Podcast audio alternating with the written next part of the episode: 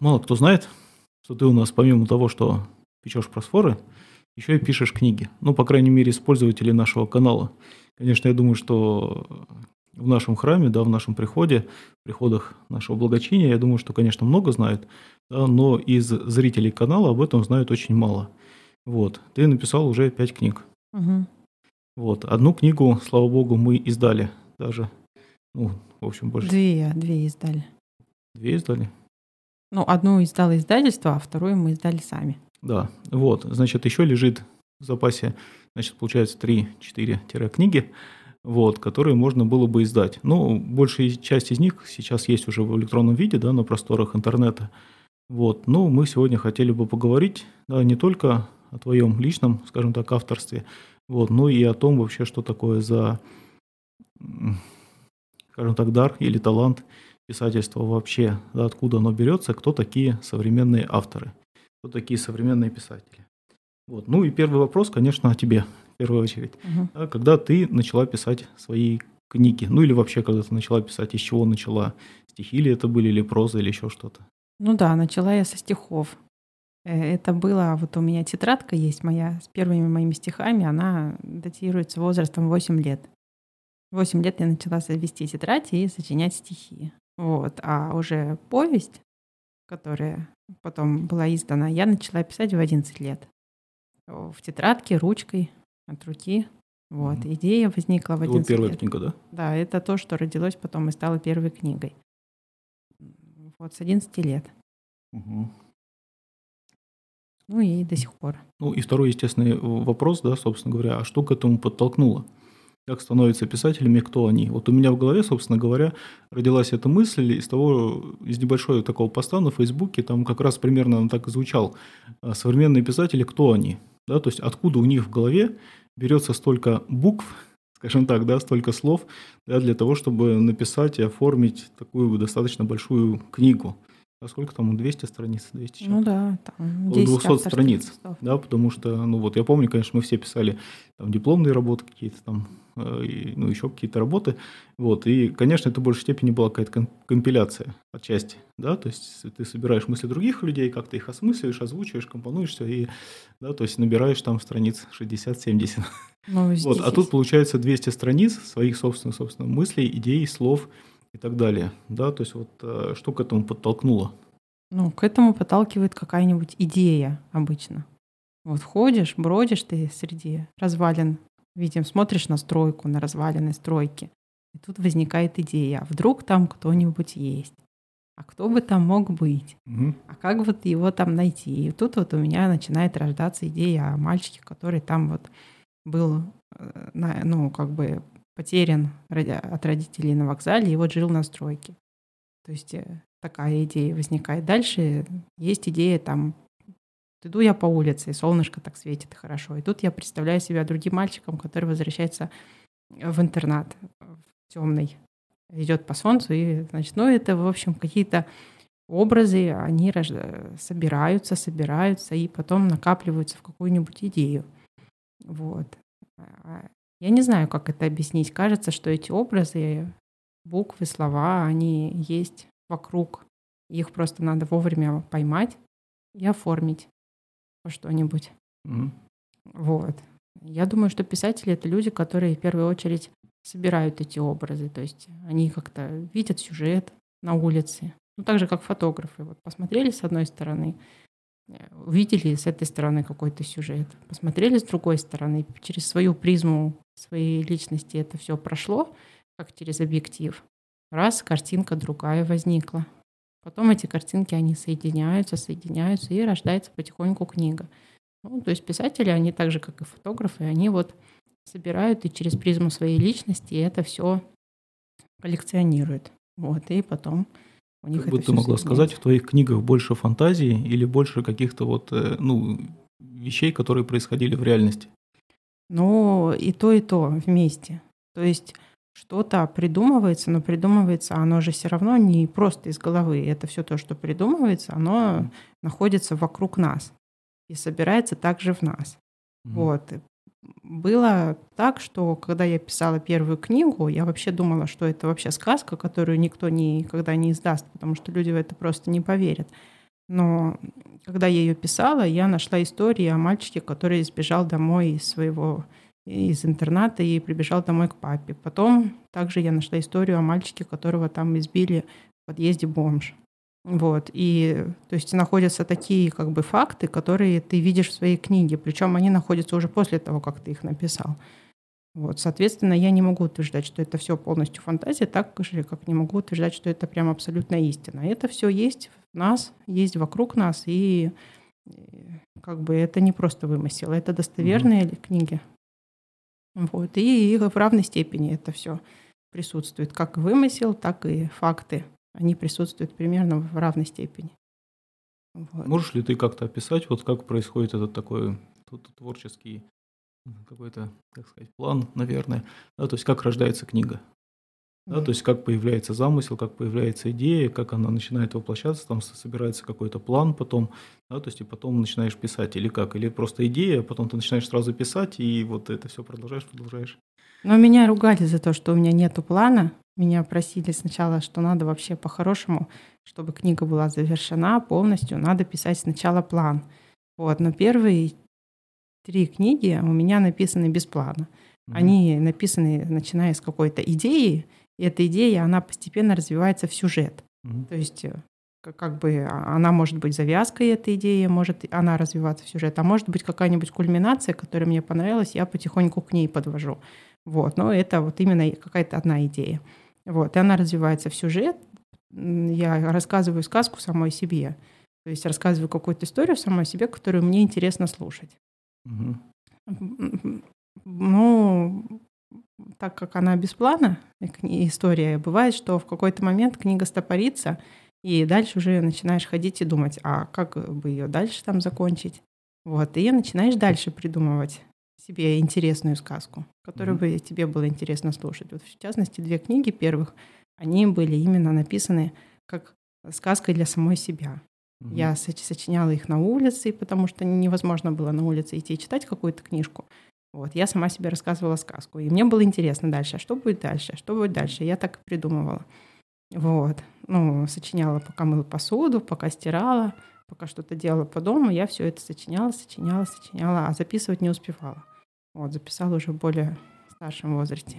Вот, то есть а к ну, четвертой и пятой книге я уже повзрослела и решила их писать по плану. Угу. То есть у меня был такой внутренний как бы план, ну, с кульминацией, с завязкой, как мы знаем, угу. да, все три стороны, что это завязка, кульминация и развязка. Вот у меня был план, написанный уже, ну, в голове, и уже по плану, к плану я подводила главы. Вот. И пятая книга также, она... Сначала я написала план, она не, ну, сначала я сочинила это все мысленно, быстренько просмотрела, как длинный mm-hmm. ролик. Вот, потом написала план, а потом у меня она застопорилась. Вот, и я стала уже писать именно чисто, чтобы мне было интересно. И закончила уже не по плану. Так, значит, давай о первой книге. Первая угу. твоя книга, о чем она? Ага. Она называется «Через тернии к дому», моя первая книга, и она рассказывает о двух мальчиках, Антоне и Славке. Антоне ему, Антону ему 11 лет. Вот, он сбежал из интерната и хочет возвратиться домой. По дороге он находит э, в заброшенном здании малыша Славку, который потерялся на вокзале и бомжевал на стройке. Вот. Ему в книге 6 лет. И вот эти два мальчика, они... Э, дальше она об их пути, об их пути домой. Сначала я ее хотела назвать «Дорога домой», но мне сказали, что Таких книг очень много с таким названием, mm-hmm. и переименовали через терник дом. Вот она рассказывается об их дороге, об отношениях между ребятами, об отношениях родителей к детям, потому что также там будет главы про родителей, которые их искали, о дружбе. Вот. Ну, то есть такая приключенческая книга. Угу. Вот и вопрос следующий. Почему, собственно, именно такой сюжет и почему именно эти персонажи? То есть, ну, конкретнее, да, почему именно, то есть множество можно было о чем бы написать, да, можно о любви написать, о волшебстве, там, еще о чем-то, да, то есть а ты пишешь именно о подростках, а, да, вот интернат, то есть сложные подростки, по-видимому, да, ну, или, скажем так, не то, что сложные подростки, а скорее нелегкая жизнь а, подростков, да, или вот маленьких детей, а, да, побег, ну, да, из интерната, да, то есть почему именно такой сюжет, почему именно эти персонажи, да, то есть из множества других, которых ты могла бы выбрать? Ну, здесь, наверное, имело место такое коллекционирование образов в моей душе. Вот, поскольку где-то с детства, лет, наверное, с 7, с 8 мы ходили с мамой в детский дом. Мама приносила туда какие-то вещи детям, что-то гостинцы. Вот, я запомнила кучу тапочек в детском доме и малышей, которые навстречу выбегают. Вот, потом также я лежала в больнице, когда мне как-то повезло, я лежала с соседом, там, в соседней палате был мальчик из детского дома, мы с ним познакомились, его звали Гена. Вот, и также были маленькие дети, которые тоже там ко мне набрасывались в палату, начинали там буянить, играть, они тоже были из детского дома. Вот почему-то меня это затронуло, зацепила вот эта струнка, а эти дети меня как-то заинтересовали. Мне всегда хотелось, чтобы у нас был такой ребенок, чтобы мои родители его усыновили. Я не знаю, почему меня это так зацепило. Ну, вот, а смысл, отозвалась. Скажем так, назначение, да, вот книжек, то есть оно для, они для взрослых больше, да, чтобы э, взрослые, скажем так, они взглянули на проблемы подростков, да, на проблемы детей, или это книги для подростков, чтобы им, скажем так, легче жилось в этом мире, чтобы они прочитали и как-то вот, ну, может быть, легче стали бы относиться к тем проблемам, да, или осмыслили какие-то проблемы, которые, ну, обычно встречаются в подростковом возрасте. Не для всех. Вот ты хорошо сказал, чтобы им легче жилось. Эти книги написаны для того, чтобы и взрослым легче жилось, и интереснее жилось, чтобы они немножко увидели себя глазами детей вот, чтобы они немного посмотрели на детские нужды. И они и для детей эти книги, чтобы им легче жилось, чтобы они знали, что они не одни, и есть люди, которые их понимают, вот, которым их судьба интересна. Меня в школе, например, э, дразнили ребята, и отчасти тоже вот эти какие-то насмешки, там, э, идея бегства, она легла вот в сюжет книги. То есть это тоже та струна, которая у меня в душе вот она была зацепилась. И я думаю, что есть я не одна такая, есть такие же ребята. Вот. И дети, которые верят в какие-то ценности и считают их важными. Вот. И об этом в книге тоже говорится, об этих ценностях. О дружбе, о честности. Угу. Поэтому там, кстати, Антошке в интернате-то и нехорошо, потому что он такой домашний мальчик, который верит в честность, справедливость, а там как бы совсем все по-другому. Угу. А, вот. Давай сейчас немножко тогда перескочим на другую тему. Вот, а, уже для тех людей, которые, может быть, тоже пишут или написали уже свою книгу, да, и они готовятся к издательству этой книги, да, то есть вот что самое сложное, скажем так, и на что ты вот, например, на первых порах, когда первую книгу издавали, да, то я не обращала внимания, да, ну, помимо плана, как мы уже сейчас выяснили, да, что план хорошо бы все-таки иметь, да, для того, чтобы произведение выглядело целостным, да, имело свое завершение. Вот, э, как бы, да, вот, из, э, ну, книга при подготовке, она подходит, проходит определенные, да, там, редактура, корректура, печать, да, авторские права и так далее, да, то есть вот что, что было сложное для тебя и неизвестное вот при подготовке книги, да, и э, самое сложное, да, и на что стоит молодым писателям, авторам обратить внимание? Ну, для меня до сих пор самое сложное это найти своего издателя. Угу. Вот. Для меня это тот фактор, который абсолютно необъясним, не поддается никакой логике, не поддается никакому предсказанию. То есть э, именно фактор, как найти своего издателя. До сих пор я не могу дать совета никому, поскольку мой первый издатель, вот он издал 6 тысяч экземпляров, и дальше у них издательство как бы было в кризисе, и они немножко приостановили свою работу. Вот, и так не возобновили продолжение серии, хотя мы хотели издать и вторую книгу. Вот. Я писала в разные издательства. У них, пишу. кстати, они сделали, по-моему, серию книг, да, подростков, там не только твоя. Они сделали вышла. «Дорога к дому» серию, и там да. издали вот три книги. Угу. Да интересный достаточно сюжет там у них. Вот, но... но помимо издательства, вот может быть с редактурой, потому что это, я так понимаю, что долгое время тоже занимает, да, вот э, когда твоя книга находится там у редактора, и когда он ее вот просматривает. Нет, это чистит. недолго, это, это достаточно быстро. Если у редактора есть время на твою книгу, это происходит достаточно быстро. То есть он тебе отправляет главы с какими-то выделенными фрагментами, ты над ними к печати, работаешь. художник. Подготовка к печати, верстка, это тоже довольно быстро. Что художник, но с художником, да, тут тоже свои подводные камни, поскольку если ты не обсуждаешь с художником свое видение ситуации, то иллюстрации могут отличаться от того, как ты представляешь угу. это все. Вот, это, конечно, немножко для меня послужило какие-то иллюстрации, мне вот не очень понравились. Обложка, да, обложка была интересной. Вот. А внутри иллюстрации мне, например, не очень понравились. Лучше нарисовать самому или иметь какого-то знакомого ну, художника, лучше, которому да. ты будешь рассказывать, как надо нарисовать. Но опять же, если так много у тебя появляется своих лучше, то издатель может просто как бы подумать, что ты слишком сложный автор, наверняка, mm. и нет, а тоже... если ты сразу предлагаешь ему книгу с, уже с, я ну, думаю, с рисунками? Так, я думаю, так это будет легче. Вот, но это все mm-hmm. довольно быстро делается. Меня довольно долго держали на рецензии к издат-совету. Издат-совет собирался свою, mm, ну, как бы эту рецензию да. писал мне месяца четыре, наверное. Мы mm-hmm. ждали, когда он издаст. Вот это был большим стопором. Да, там вот. сложно, если вы издаете книгу, да, то есть там издательский совет рецензирует, и плюс еще рецензирует, как это называется, там 12 плюс, да, по-моему. Да, это тоже может быть какие-то подводные камни. То есть, если у тебя там в книге кто-то курит, как меня, например, завернули на Литрейсе, э, они поставили мне 16 плюс, графу очень интересно, потому что курили там были сцены употребления табака, при том, что я к этому не призывала, и курили там отрицательные персонажи. Вот. Но mm-hmm. мне тут решили, значит, рейтинг моей книги так повысить таким вот 16-плюсовым значком. Пришлось mm-hmm. им звонить даже, чтобы они изменили. Вот. Но это все несложно. Сложнее всего это найти издательство. Вот. Но мы занимаемся сейчас изданием книжек через ретрес. То есть э, там есть э, print of demand, печать по требованию. Ты подаешь туда уже готовую книгу, отредактированную, с обложкой, с макетом, э, сверстанную, и выбираешь уже книгу с функцией, выбираешь функцию печати. И mm-hmm. Litres, он реализует такую возможность, печатает и продает книги через Озон магазины. Но опять же, вот сейчас с осени они почему-то убрали mm-hmm. эту фишку. То Но это э, получается очень дорого и не всегда как бы здесь, потому что для книги, я так понимаю, для ее продажи нужна какая-то реклама, еще что-то, чтобы ее покупали люди. Да, да. Вот поэтому, а так эта книга получается очень дорого и трудоемкая в затратах. Да, вот мы сами заказали, да, она была на зоне около тысячи рублей стоила эта книга. Да. Вот, то есть достаточно дорого, а хорошего качества, печать хорошая, обложка хорошая, все, да, но достаточно дорого.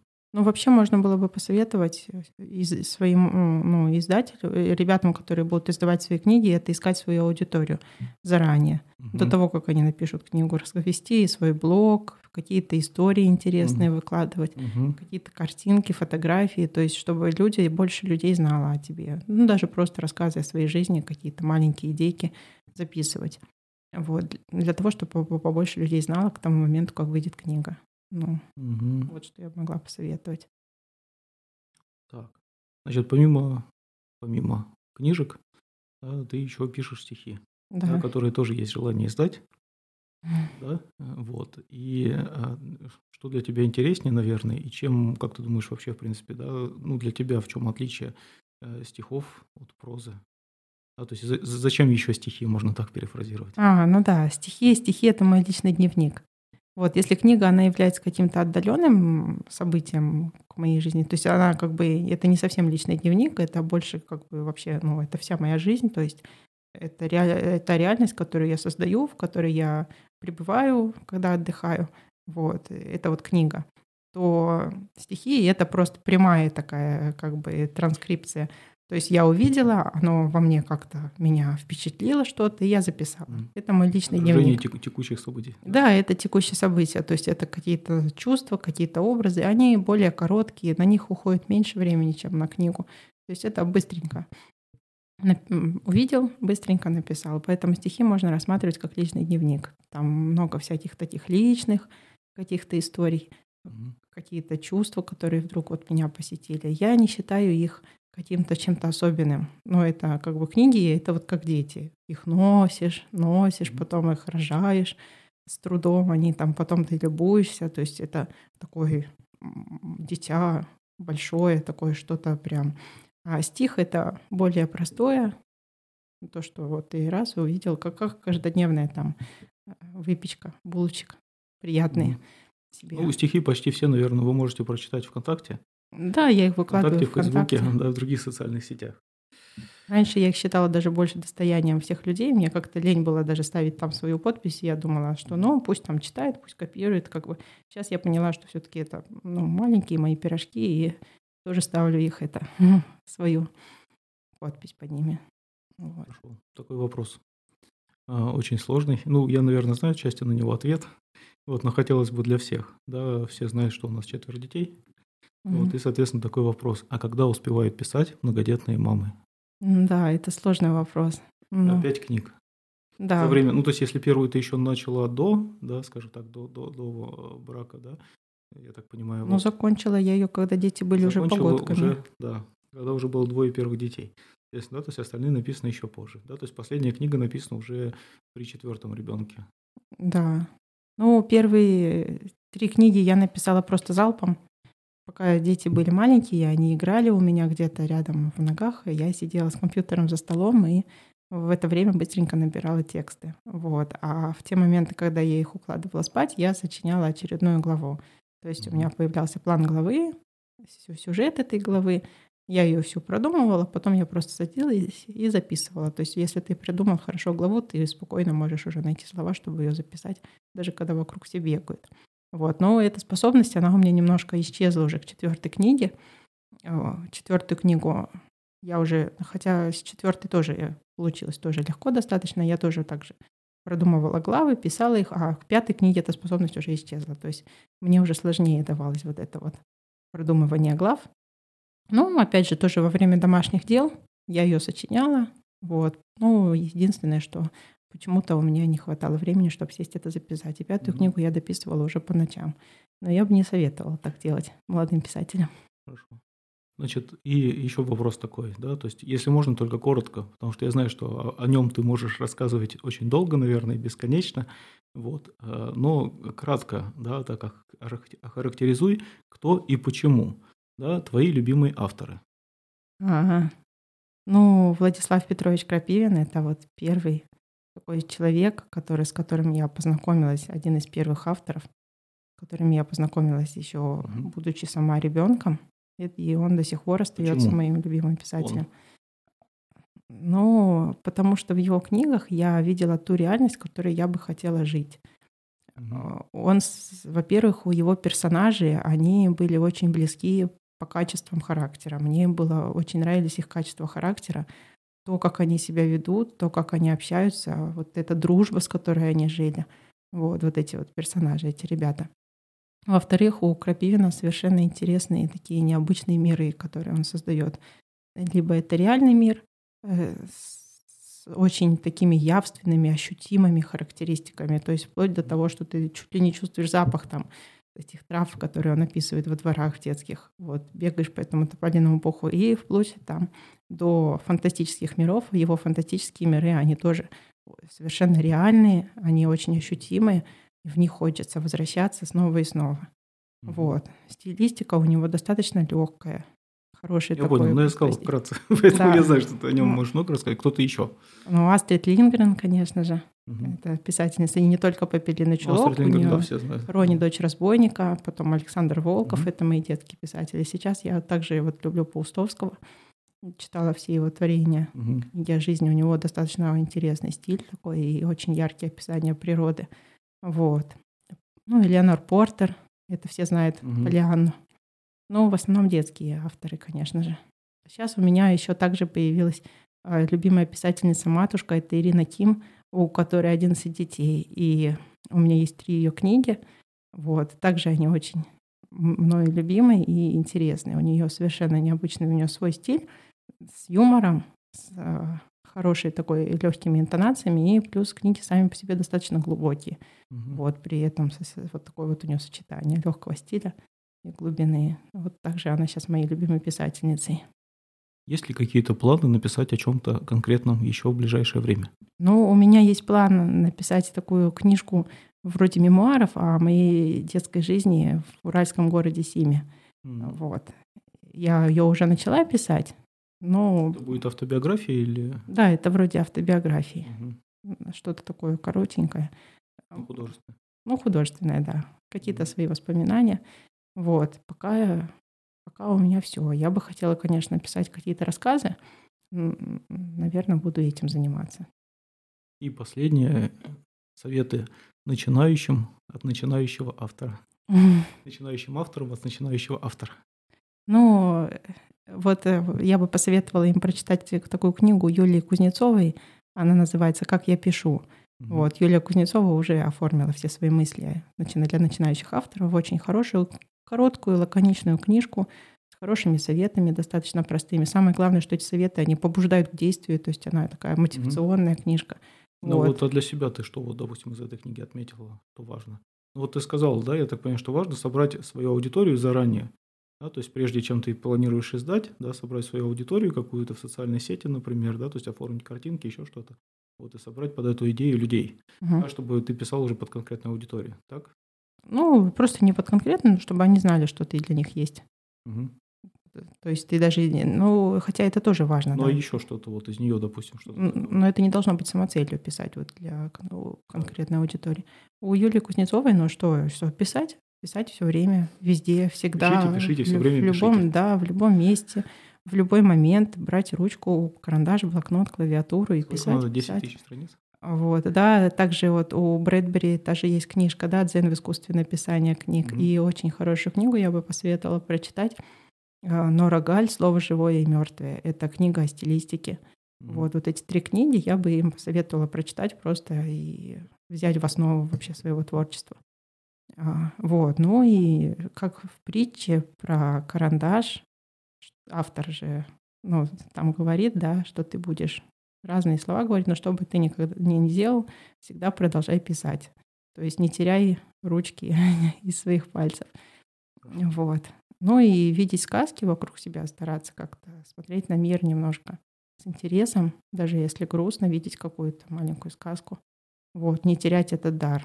Потому что если дар ты это теряешь, вот уже ну, забиваешь на это все, начинаешь там считать, что какие-то дела важнее, то этот дар, он потихоньку утрачивается, и когда он утрачивается, становится уже жить скучно. Вот. Писателю так не должно быть скучно жить. Это мы вырежем.